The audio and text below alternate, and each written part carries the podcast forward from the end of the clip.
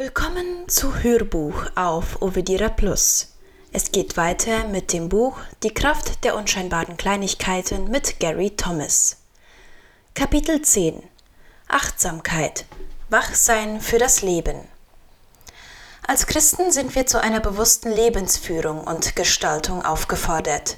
Wir sollen uns um unsere geistliche Gesundheit ebenso kümmern wie um äußere Verantwortlichkeiten. Unser Geld verwaltet sich nicht von selbst. Beziehungen müssen gepflegt werden. Die Leidenschaft für Gott muss immer neue Nahrung erhalten. Unsere Verantwortung für eine Welt, die Gott nicht kennt, muss wachgehalten werden. In der Tradition wird die Aufmerksamkeit auf diese Dinge die Tugend der Achtsamkeit genannt.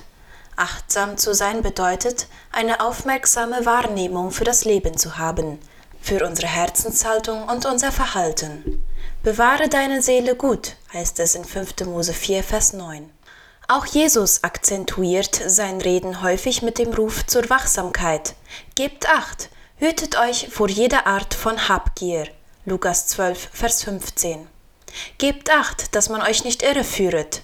Lukas 21, Vers 8. Wacht und betet, damit ihr nicht in Versuchung geratet. Matthäus 26, Vers 41. Wir leben in einer komplexen und herausfordernden Welt, in der Achtsamkeit unverzichtbar ist. Der berühmte Prediger J.S. Ryle warnte seine Hörer, diese Welt ist keine Welt, in der wir gedeihen können, wenn wir nicht nachdenken und am wenigsten im Hinblick auf unser inneres Leben. Ein Gedankenfischer werden. Wer die Bedeutung der Achtsamkeit des Geistes erkannt hat, hat in der Regel eine Ahnung davon, dass sich in unseren Gedanken oder in unserem Herzen mehr abspielt als das, was wir wahrnehmen. Wir glauben, wir haben den Familienstreit oder die Auseinandersetzung mit dem Chef gut weggesteckt, aber in uns nagt und schwelt der Groll.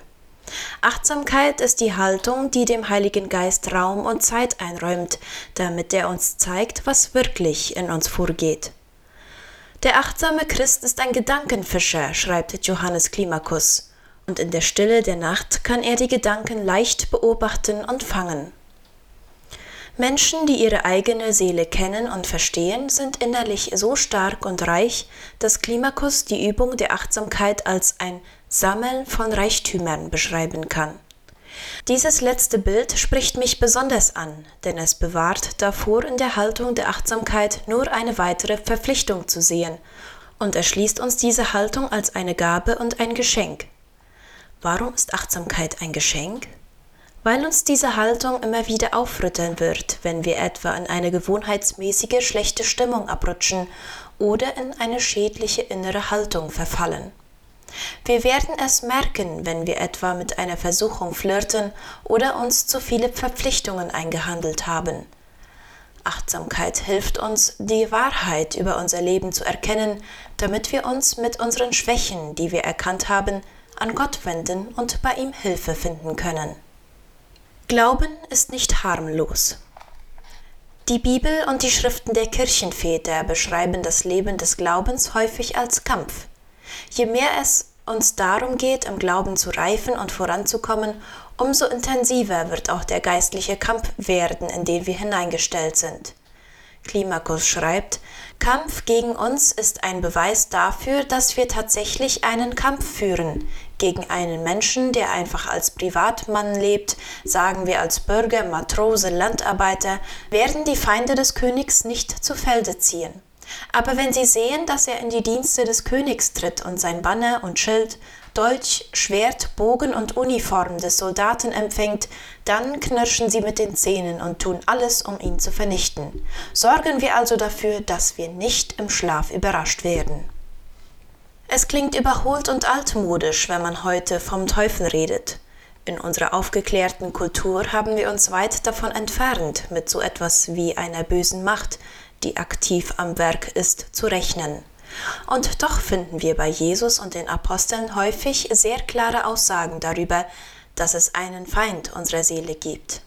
Wir wären töricht, wenn wir versäumen würden, seine Strategie kennenzulernen und uns dagegen zu wappnen. Beim Beten hatte ich kürzlich den Eindruck, dass Gott mich aufforderte, einmal ganz genau anzuschauen, womit ich mich in den letzten Tagen beschäftigt hatte – das Fernsehprogramm, das ich angesehen hatte, die Bücher, die ich las, meine Begegnungen, meine Terminplanung, und alles gewann plötzlich eine neue Bedeutung. Mir wurde bewusst, dass ich aus all diesen Quellen Haltungen übernommen hatte, die keineswegs sehr geistlich waren. Zwar waren alle Einzelelemente dieser Einflüsse für sich genommen harmlos, aber im Zusammenhang gesehen trugen sie dazu bei, einen meiner wichtigsten Entschlüsse zu boykottieren. Die Tatsache wäre mir wohl allein nie bewusst geworden. Und das ist die gute Nachricht.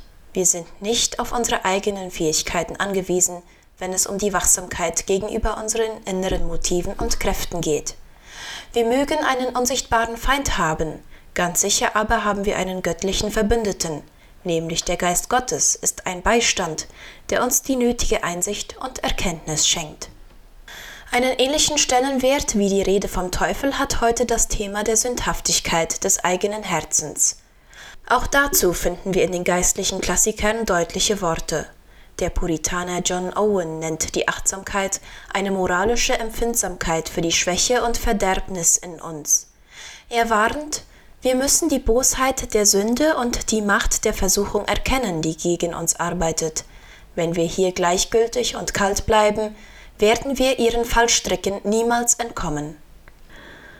Weisheit von Gott in der Grundhaltung der Achtsamkeit geht es nicht nur darum, sich selbst zu prüfen. Um das zu lernen, könnte man auch ein Buch über Management oder einen psychologischen Ratgeber lesen. Die Achtsamkeit des Christen schließt die Bitte um eine göttliche Offenbarung ein. Die Bitte, dass jemand von außen uns die Wahrheit darüber aufschließt, was in den undurchsichtigen Tiefen unserer Seele wirklich vorgeht. Wir können hier unserer eigenen Einsicht nicht unbedingt vertrauen. Wir brauchen die Weisheit Gottes.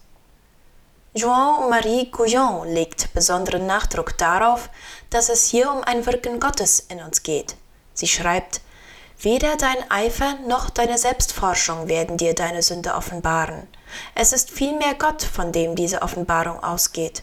Wenn du versuchst, selbst derjenige zu sein, der die Prüfung vornimmt, ist die Chance groß, dass du dich über dich selbst täuschst. Wenn ich mit jemandem eine Auseinandersetzung habe, dann finde ich in der Regel jede Menge stichhaltiger Gründe dafür, dass ich zu Recht zornig bin. Aber morgens in der Stille hat Gott die Dreistigkeit, seinen Finger auf mich zu richten. Er hat den Nerv, darauf hinzuweisen, dass ich die Enttäuschung, die ich verspüre, überspiele. Dass ich es bin, der die Dinge treiben lässt. Dass ich es bin, der nicht mehr aus dem Glauben lebt. Dass ich die Gegenwart Gottes meide. Diese göttliche Achtsamkeit im Gegensatz zum Selbstbewusstsein besitzt eine eigene Schönheit und sie hat zwei Seiten. Zunächst einmal, jede Zurechtweisung, die ich je von Gott erhalten habe, läuft letztlich auf eine Ermutigung hinaus. Ich weiß nicht, wie er das macht, aber Gott hat so eine Weise, mich zur Brust zu nehmen, dass ich mich anschließend fühle wie sein Lieblingskind. So ist Gott. Und zum anderen, wir leben in einer Zeit von Psychogeschwätz und wortreich verbrämter Selbsttäuschung. Gottes Achtsamkeit ist scharf und unbestechlich. Sie dringt hindurch durch die Sprache der Selbstrechtfertigung und trifft uns ins Herz. Wir wollen die Schuld für unser Verhalten abgeben an all die Menschen, die uns ignoriert, missbraucht und traumatisiert haben. Gott möchte, dass wir die reinigende Erfahrung der Reue machen und er zielt direkt auf unsere wahren Motive. Ja, wir können die Wahrheit zurückweisen, aber wir können nicht länger so tun, als kennten wir die Wahrheit nicht. Achtsamkeit einüben. Achtsamkeit bedeutet, dass wir unsere äußere Welt so ordnen, dass unsere innere Welt gedeihen kann. Das heißt, dass wir in all unseren Entscheidungen die Frage berücksichtigen, wie sie sich auf unsere geistliche Gesundheit auswirken werden.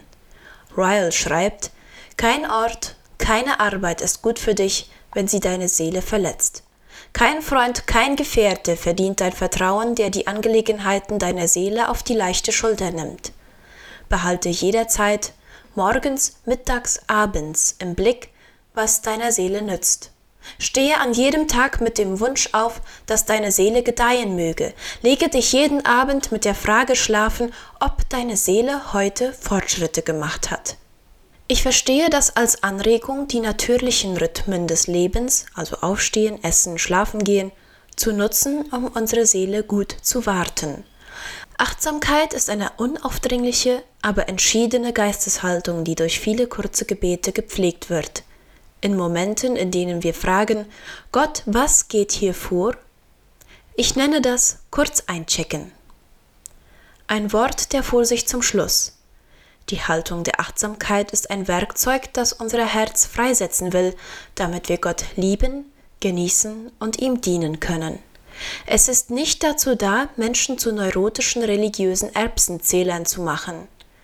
Wir können in der liebenden Gegenwart Gottes leben, die uns verwandelt, und so lernen wir immer aufmerksamer dafür zu werden, was in uns und um uns vorgeht, ohne Schuldgefühle, Selbstverurteilung oder neurotische Selbstbespiegelung